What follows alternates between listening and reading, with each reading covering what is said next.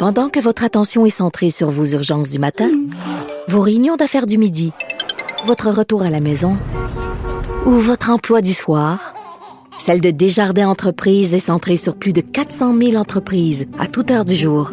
Grâce à notre connaissance des secteurs d'activité et à notre accompagnement spécialisé, nous aidons les entrepreneurs à relever chaque défi pour qu'ils puissent rester centrés sur ce qui compte, le développement de leur entreprise.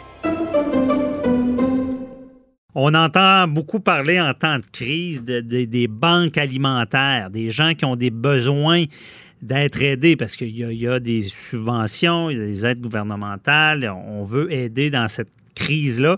Mais euh, il y en a que c'est pas si simple que ça, avoir cette aide gouvernementale-là.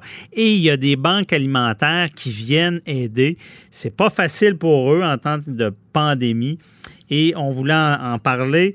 On en parle avec euh, David Wazer, cofondateur d'Unité Québec. on a déjà parlé à l'émission Unité Québec qui met des gens de plein de nationalités ensemble. Mais là, ils ont créé une, section qui est SOS Ensemble Québec et c'est des banques alimentaires. Bonjour, euh, M. Weiser. Salut, comment ça va? Ça va très bien. Euh, merci. Explique-nous un peu comment ça fonctionne, la banque alimentaire euh, qui a été créée? Ben, en fait, euh, dans le cadre des activités qu'on faisait avec Unité Québec, on travaillait, on a travaillé l'année passée avec un organisme qui s'appelle Ressources Espace Famille. C'est un, organisme famille communautaire qui travaille euh, de Sainte-Foy. Et puis, eux, ils opéraient déjà une banque alimentaire, un comptoir alimentaire, mais c'était deux fois par mois. Et là, quand la pandémie est arrivée, euh, on parlait ensemble, je parlais avec Cindy Lee McKenzie, la, directrice générale de, de, de Ressources Espace Famille, puis on, tout de suite, on s'est dit qu'il va y avoir une augmentation. Hein. Les gens perdaient leur emploi, euh, c'est mhm. clair qu'il allait y avoir une augmentation de la demande. Alors, rapidement, on s'est mobilisé, on a dit on va lancer un, service qui s'appelle SOS Ensemble Québec pour s'assurer que tout le monde qui a besoin d'aide, que ce soit au niveau de l'aide alimentaire ou aussi euh, du soutien psychosocial, puissent euh, avoir accès à ces services-là facilement. OK. Alors, euh, c'est un service qui était ouvert, comme je disais, à, la base euh, deux fois par mois. On a maintenant on est ouvert deux fois par semaine. Mhm. La demande a vraiment quadruplé. pour vous dire, on, à la base, le comptoir alimentaire de Sainte-Foy fournissait de l'aide alimentaire pour à peu près 200 familles par mois. Là, on est rendu à 1500 demandes par semaine. Ah ouais, et c'est gros, mais euh, David, euh, les gens, j'entends mais les auditeurs se poser la question, ils se disent, ouais, mais avec l'aide gouvernementale, le programme d'aide, euh, du 2000 par mois, pourquoi il y a des gens qui ont besoin de la d'aliments comme ça? Bon, deux choses, c'est une très bonne question. Justement, euh, cette semaine, on a vu pour la première fois une petite diminution, pas, et pas grande, puis encore demain, on va voir comment ça, va se passer, on peut voir les jeudis, les vendredis. Mais au début, ça a pris quand même un certain temps. Je pense que ça a été quand même rapide quand on parle de de de de de pandémie, qui ont été mis, si on veut. Ouais, c'est ça exactement. Mais quand même, donc donc au départ, les gens n'avaient pas encore reçu ces sommes-là. Donc, il, était, il y en avait qui étaient en détresse, comme comme on a dit, ils avaient perdu leur emploi. Euh, alors, on a vu vraiment une augmentation à ce niveau-là. Là, on va voir, c'est stable, il n'y a, plus de croissance à voir ce que les prochaines semaines vont nous amener. OK. Puis j'imagine aussi, parce que l'aide, il y, a des grosses familles aussi que cette aide-là, ils ont besoin d'un supplément aux 2000 là. Ils ont beaucoup de bouches à nourrir. Euh, absolument. C'est sûr qu'il y a des familles qui ont plusieurs enfants. Ça varie. La moyenne, c'est de 3,5 personnes par famille qui, euh, qui, fréquentent le, comptoir alimentaire. Mhm. Mais euh, oui, il y a des grosses familles. Absolument. Et est-ce qu'il y en a qui n'ont pas d'aide? Est-ce que ça existe?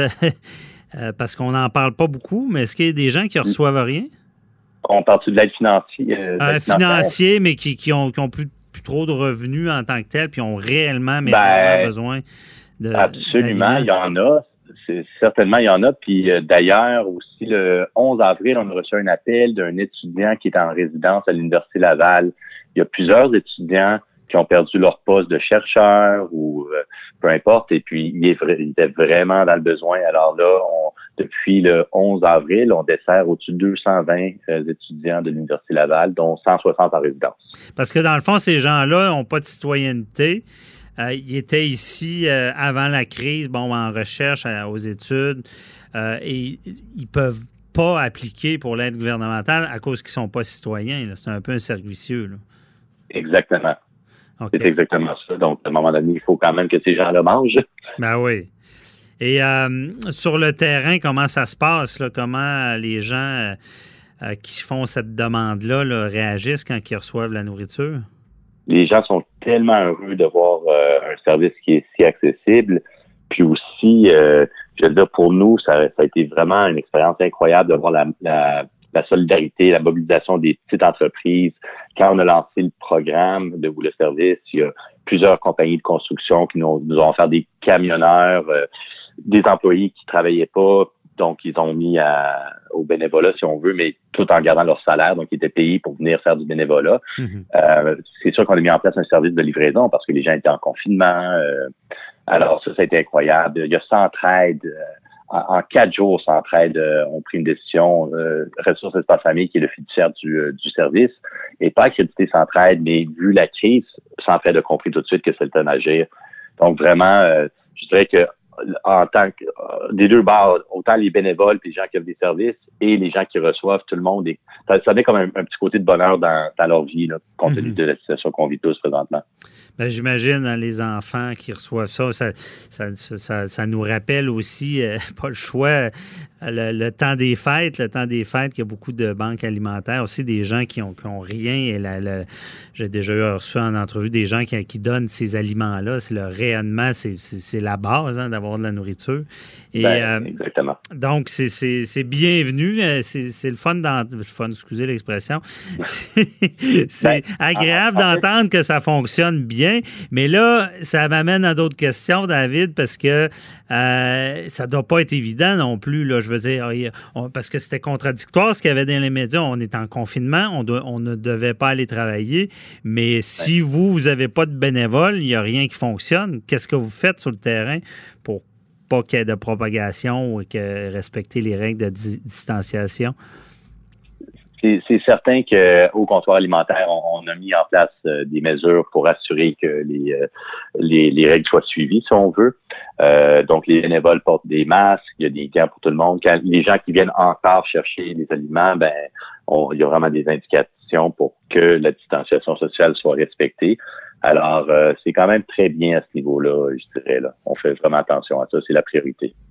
Vous n'avez pas de problème euh, avec la fonctionnalité. Bon, c'est intéressant d'entendre ça aussi. Est-ce qu'il n'y a, pas eu de difficulté à trouver des bénévoles? Euh?